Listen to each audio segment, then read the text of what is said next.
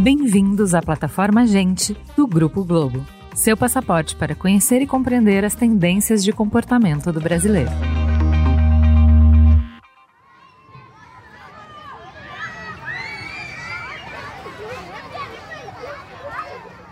Durante a infância, Carolina era uma criança como qualquer outra de sua idade. Gostava de brincar, de assistir televisão e sempre foi uma boa aluna. Era um pouco tímida, mas sempre se esforçava para ser simpática com todos. Só que havia algo que Carolina não conseguia entender. Ela era sempre a última escolhida para os times de educação física e os colegas nunca queriam andar ao lado dela no recreio. Ah, isso sem contar nos apelidos que os amigos sempre inventavam para ela. Ela nem entendia o que significavam e sempre se perguntava por que a não chamavam de Carol, ou até mesmo de Carolina, como a mãe dela chamava quando estava brava. Um dia, Carol entendeu o que estava acontecendo e da pior forma possível.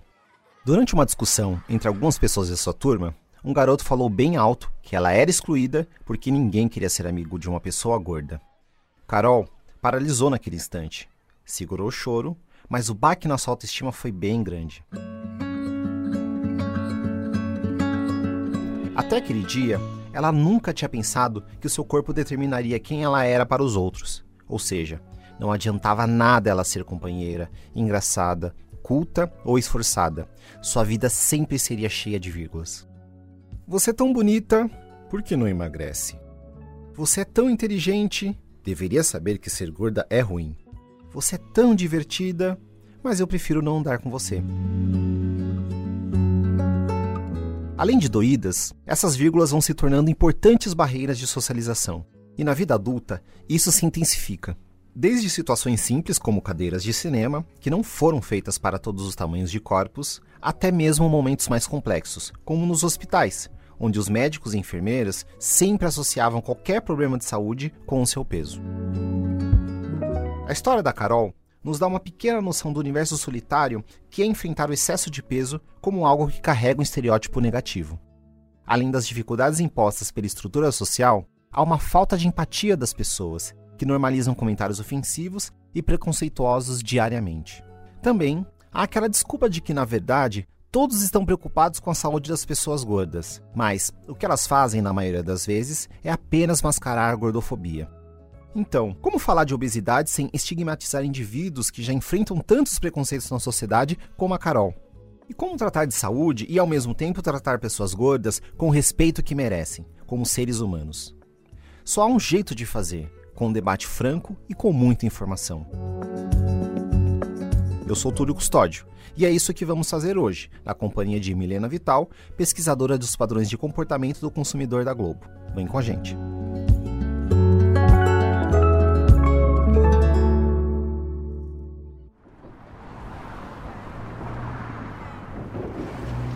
Menos tempo, mais estresse. Menos caminhadas e exercícios físicos, mais conforto de andar em carros ultramodernos. Menos buscas por produtos frescos e naturais, mais consumo de produtos industrializados e hipercalóricos. Esse é o retrato da nossa sociedade pós-moderna e hiperconsumista. A consequência, uma verdadeira epidemia de obesidade. O percentual da população brasileira com mais de 20 anos considerada obesa mais do que dobrou entre 2003 e 2019, segundo o IBGE. Mas não estamos sozinhos nessa.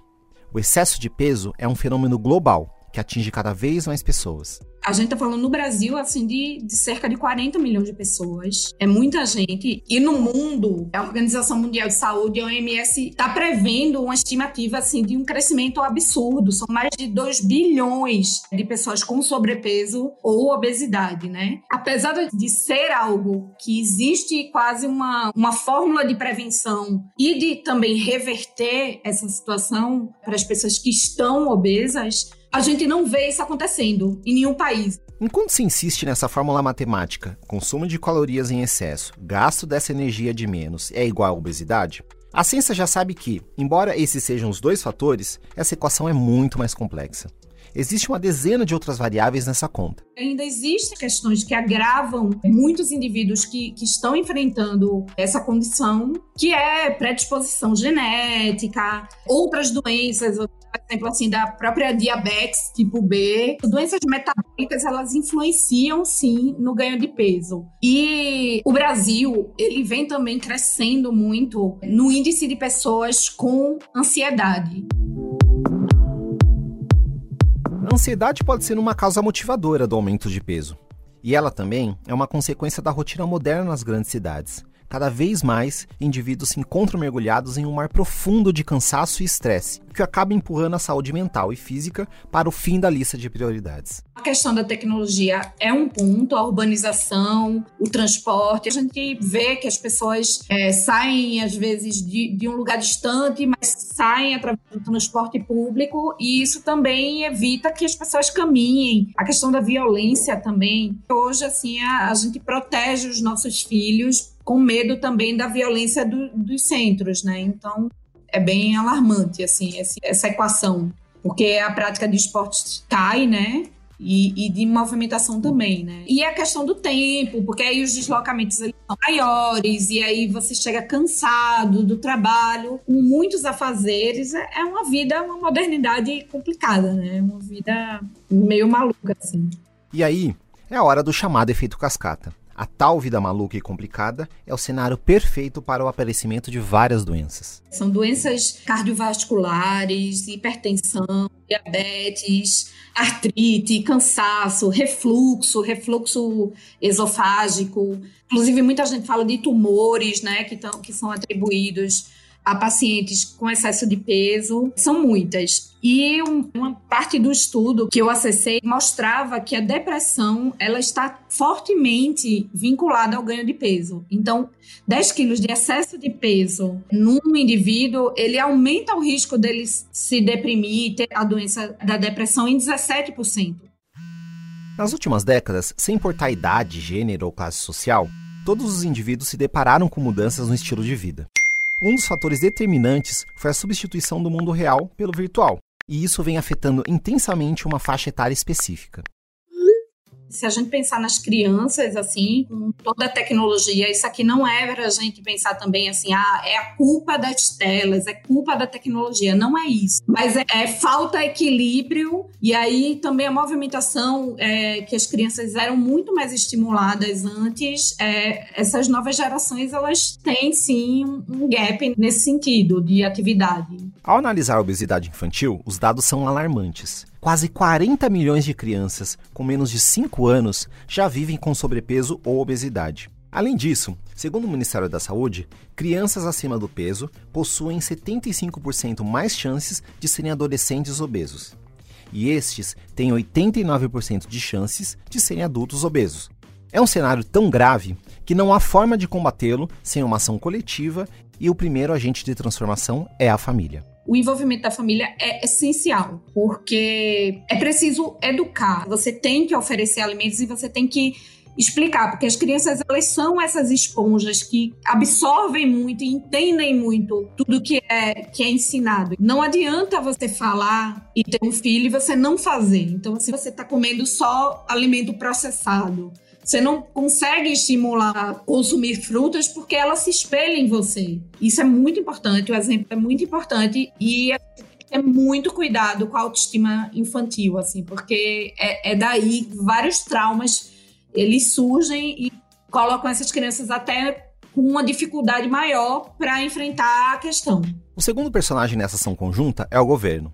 Justamente por ser uma questão de construção de autoestima, que começa lá na infância, é essencial garantir que a informação chegue com a mesma qualidade a todas as camadas sociais. É muito importante que o governo saiba informar corretamente e saiba dar opções, como qualquer doença ou qualquer questão preventiva é muito importante, porque existem formas, através da informação, através do estímulo, através do acolhimento, de evitar o aumento acelerado é, dessa questão, né? Assim como a questão do, do corona, por exemplo. Informação tem que ser repassada, porque se não chega lá, não tem como, como prevenir.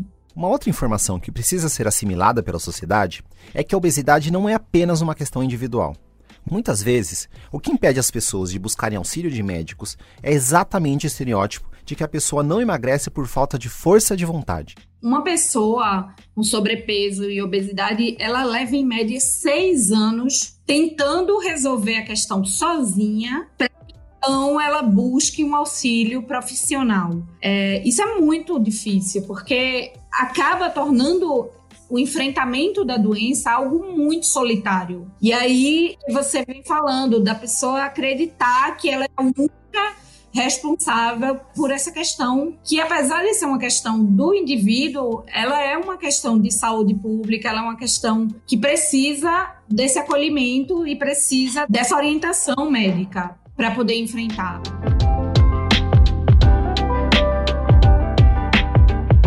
Há sete anos, a American Medical Association, a organização médica mais influente do mundo, decidiu declarar a obesidade uma doença. O argumento é que isso poderia ajudar a comunidade médica a lidar melhor com a questão. Mas ainda hoje, os próprios profissionais de saúde acabam reforçando os preconceitos com as pessoas gordas.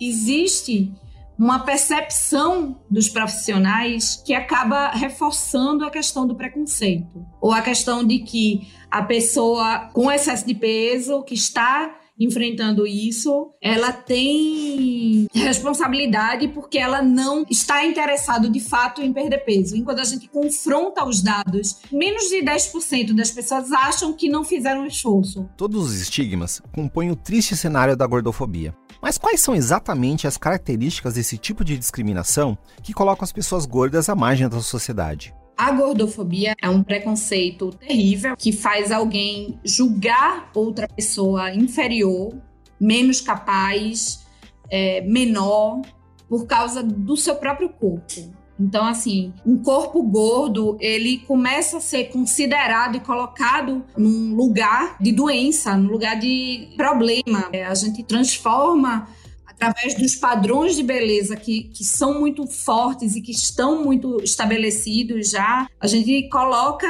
esse corpo à margem do, da aceitação. Isso é um sofrimento e é, e, e é um problema talvez infinitamente pior do que a própria condição que o, que o indivíduo está enfrentando.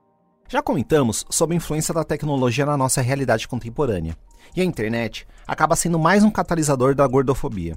A propagação de memes e uso de termos que parecem ser inofensivos, como o Dia da Gordice, provocam o surgimento de um termo recente, body shaming, que, na tradução direta, significa como vergonha do corpo, mas vai muito além disso. A gente às vezes curte uma coisa e depois que a gente percebe, por exemplo, a dimensão daquela agressão. E quando a gente fala de, do termo body shaming, é, a gente está falando de alguém que ofende outra pessoa com comentários nocivos ou com situações constrangedoras e esse comentário ou essa situação provoca no indivíduo uma sensação de humilhação. É humilhada porque alguém tentou fazer com que ela se sinta envergonhada pelo corpo que ela tem. A vergonha que uma pessoa gorda sente do próprio corpo é causada por uma comparação com os corpos que foram pré-estabelecidos há bastante tempo como o modelo ideal a ser seguido. Essa questão do culto à magreza, do padrão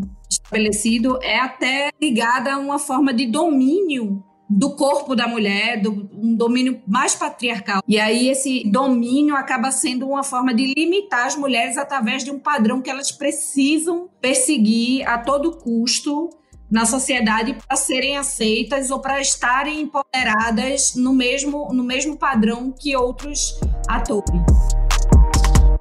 Ao longo das décadas, desenvolvemos uma maior consciência e alguns padrões foram quebrados. Apesar disso, a gente vive numa sociedade que parece sempre deixar de lado a questão da obesidade. Por não conversarmos francamente sobre o assunto, o que a gente enxerga nas telas dos smartphones e na vida com milhares de filtros é uma busca incessante por alcançar o corpo magro, que parece ser o único protagonista aceito na sociedade do espetáculo. O Brasil é um dos campeões, se não for campeão, em cirurgia plástica. A gente está falando de mais de um milhão de cirurgias plásticas no ano, e isso está sendo estimulado, claro, por a questão de busca de aceitação, de busca por likes, de busca por, por um encaixe esse encaixe ele é buscado por todo tipo de gente, por pessoas magras e pessoas que não são magras, mas ele é um, ele é um encaixe que parece ainda mais difícil para uma pessoa que é colocada como fora de padrão, né? Como é, fora daquele campo de aceitação que a sociedade impõe. Então, é muito importante ter referências é, diferentes Algo que influencia diretamente na aceitação do próprio corpo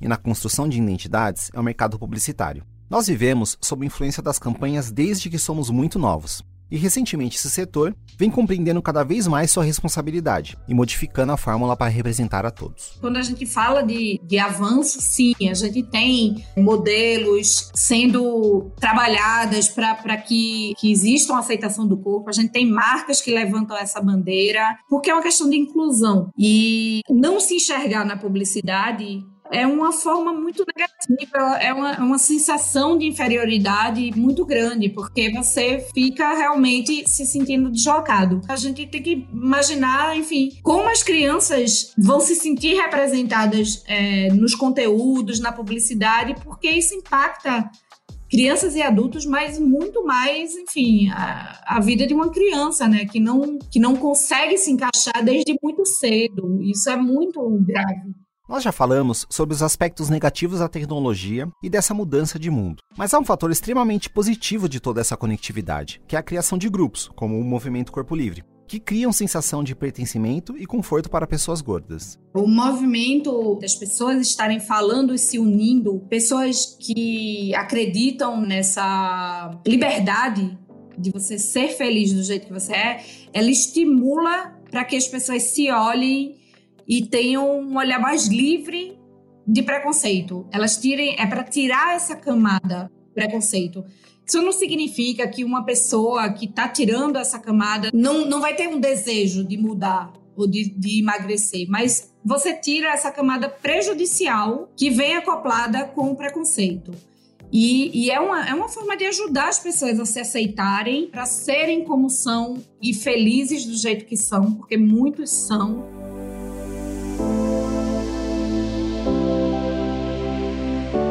Imagina o quão acolhida a Carolina teria se sentido se pudesse ter participado desses grupos e ter aceito o seu próprio corpo.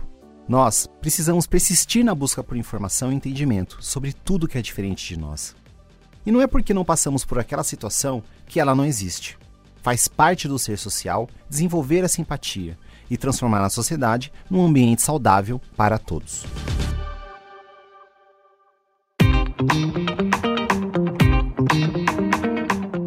Gente é onde tudo começa.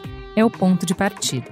Gente é matéria-prima para criar algo novo e relevante. Uma fonte de conhecimento viva que revela comportamentos, histórias e tendências. É inspiração. Sua próxima grande ideia começa com Gente, a plataforma de insights da Globo.